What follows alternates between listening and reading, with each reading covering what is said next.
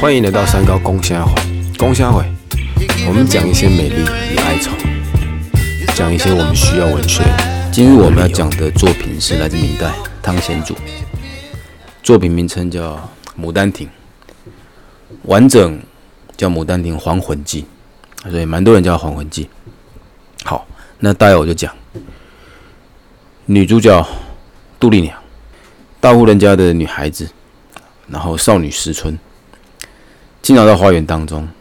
然后某日在花园的梦境，要做梦啊，梦境当中，好遇到一个心仪的男子，两个恋爱，梦境中恋爱。于是丽娘当然就好，日夜都希望到花园当中，梦境当中再次遇到另一半。这是个奇怪现象，梦境中的爱。母亲一段时间当然发现，那了解之后就觉得怪嘛。不让丽娘再去花园，那丽娘因此那就再也见不到另一半，就夸张的戏剧描写，丽娘就这样死掉了。那临死之际，他就希望把他的遗像，他画画摆在那花园底下。好，那死就死了吧。三年之后，脑子有个书生，好作品当中，他的大名叫刘梦梅，进京赶考，那无巧不巧就投诉在。丽娘埋她遗像的那个花园当中，好就住那。那往上逛着逛着逛着，当然就戏剧嘛。他就在石头底下，真发现丽娘的画像。他认真看一下那个画像，也觉得这个女生应该是他心中理想的另一半。这个其实很可怕，甚至抵触我们行走江湖的规矩。你在路上只要看到任何女生的照片，你本不该做任何情绪的表达。那些也蛮可怕的，对类似冥婚。好，不管，那这刘梦梅不知道呆了哈，还是戏剧安排，发出赞叹。那两个固然就哇塞恋爱，啊哪知道这柳梦梅居然就是杜丽娘三年前就死掉之前就心仪那个男子。好，那你要简要的讲，就是三年前两个是梦境当中的情侣，三年之后真的男生来了。但女生早已过世，但作者汤显祖没打算放过这个故事。写着写着，这丽娘居然搞到了还魂丹，还魂可以回到阳间。好，吃了还魂丹，丽娘那边真人。哇，那刺激了！柳梦梅是真人，杜丽娘也是真人，那不妨就那就是真实的恋爱开始。以他们两个角度，当然是个真实而美好恋爱。以他人角度，这根本就鬼故事。故事往下，梦梅还是持续书生的角色，进京赶考，考上上榜，上榜开心。然后丽娘就跟梦梅说：“那反正你现在都考上了，有功名地位，去跟老爸说，说我回来了。”好，就他老爸叫杜宝吧，好就是想跟岳父表达，反正女儿就还魂，希望这个婚事可以正常而圆满。那杜宝天在抓狂。因为就是正常人都会觉得那是个瞎掰的故事，反正就把梦梅抓起来，就打算就揍这个梦梅，因为他觉得梦梅可能就诈骗集团吧，女儿死都死了，什么还魂？好，啊哪知道这刘梦梅真考上就算了，他还还是状元，就是好科举状元，状元是皇帝人呢，不能随便打，那杜宝也不敢真伤害他，事情就沸沸扬扬，事后就皇帝知道。那皇帝了解完整段爱情的就坎坷爱情的经过之后，觉得诶，那是个完美的结局，完美的结局，圣旨一到，就允许他们俩结婚。好，从我这个故事就变成这个比较好的结束。蛮扯哈！我自己小时候读这个故事，高中还大学，第一次比较完整听到，对他没什么感觉，他就觉得啊瞎扯，这好，简单的情绪带过。我到后面比较年长一点，对这个故事产生很大的印象，甚至不是印象，我会把它视为冲击。我就直接讲了哈，就是白先勇的背景，让我觉得这样一个故事对应起来有些悲哀跟不舍。就白先勇是同性恋，但如你所知嘛，不像今日社会这么样的可以公开或者被接受。好，那就是一个困难的。然后他好像去美国吧，他的另一半应该叫王国祥啊，他都有写很漂亮文章去描述这过往。好，不管，就另一半就因病绝绝症，就过过过世了哈。所以没有发现是个悲哀吗？一个真情甚至深情的人，但他的恋爱对象是世俗可能说不包容，也许远离台湾这个环境，到另一个他们可以比较自在生活一个地方，但命运又不包容，就绝症还是死。他多么渴望那一生吧？你从他的台北人那些故事来看，好那些离散那些流浪，多么渴望有一个平稳而正常的爱。好不容易有了，那又是幻灭。他当然渴望他可以回来，所以白先勇到了晚年，他很投入《牡丹亭》，就比较精确的说法，应该叫他去改写叫青春版的《牡丹亭》，就把《牡丹亭》这样古典戏剧，好用比较青春的方式，用比较年轻人的方式，戏剧的方式，再次把它演绎。你若两两个故事把它切开，啊，就《牡丹亭》明朝的故事，跟白先勇民国的故事，我觉得张力都不够。可当两个把它合在一起的时候，那几乎是个炸弹一样吧？你深入看，会引发人很大的情绪，就是古今都有。一些可能活在角落、活在阴暗处，他们一样渴望有完美、光明的爱情，但是。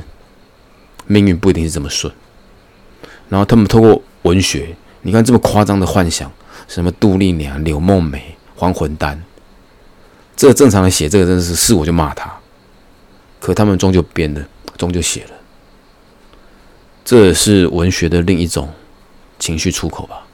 我们做不到，路走不了，但文学给我们另一双翅膀，那我们可以稍微飞一下。是不是？我觉得很动人。好，那我们今天请到的来宾，我们请来宾稍微简介一下大名，好不好？大家好，我是哦，我是住在台南的土生土长的孩子啊，我叫伟霆。好，伟霆，我们今天邀请来宾是伟霆哈。其实整篇我觉得最大的张力就在于太不合理、太幻想，但人世间所有幻想一定奠基于一定的实际基础。那我们不妨去反推一下。哪样情境可以让作者演绎出这样的故事性？呃，我听，请随意讲。呃，就我的一开始哦，接收到老师的邀约，在看这部文章的时候，我就用一个最从最呃直接哦，以一个没念过文学的角度去看这篇文章。那也是看到这篇文章，或会发现说作者。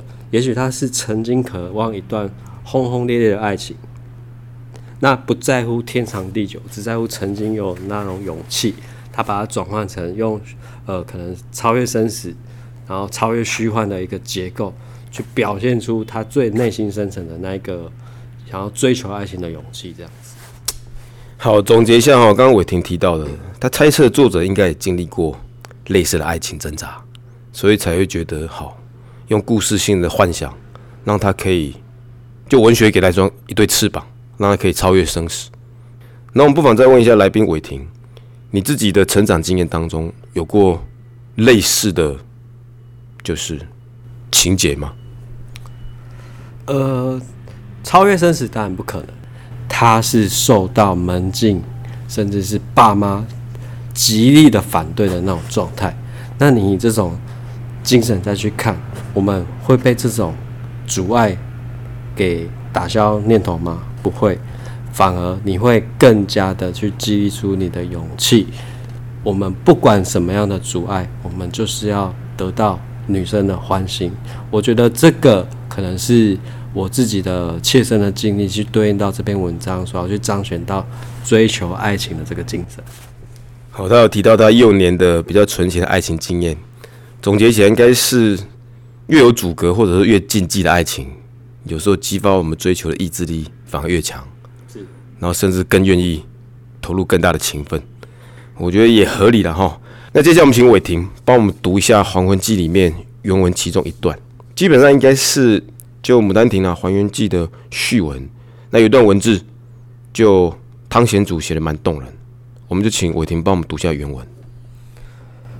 情不知所起。一往情深，生者可以死，死可以生，生而不可与死，死而不可复生者，皆非情之至也。梦中之情，何必非真？天下岂少梦中之人也？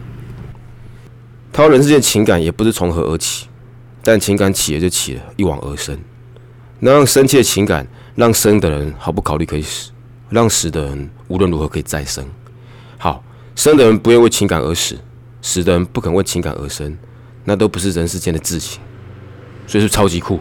所以有情感可以超越生死。他又说，那梦中的情何必一定不是真的？人世间极少梦中之人，所以意思是人世间在爱情的梦幻当中。其实蛮多的，啊，那情感即便是虚幻的，谁说它不会是真实的？你看多好一段文字，看你可不可以帮我们挑一首现代歌曲，替这样古典做个对应？哦，小弟献丑了。其实看完这篇的精神，我觉得我脑海中反射的会是张雨生的《天天想你》。那献丑了哦。天天想你，天天问自己。到什么时候才能告诉你？天天想你，天天守住一颗心，把我最好的爱都给你。好简单的歌词，但你仔细去揣摩其中的意境。就女主角杜丽娘被母亲禁止不能到梦境当中去找她思念的另一半。我心中的苦闷，可能也是简单这句话“天天想你”，让它可以支撑死而复生。好好歌曲，我们挑食物，问一下伟霆哈，他打算跟我们分享哪一种食物？呃，我们挑杜丽娘好不好？就你喜欢，就是你打算跟杜丽娘分享哪一种食物？我觉得我首先会挑的会是汤圆这个食物。汤圆。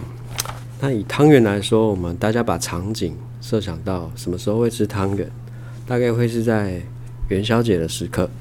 那元宵节的时刻呢，再去转换成西洋的情呃节日，我想会坐落在情人节这个时间点。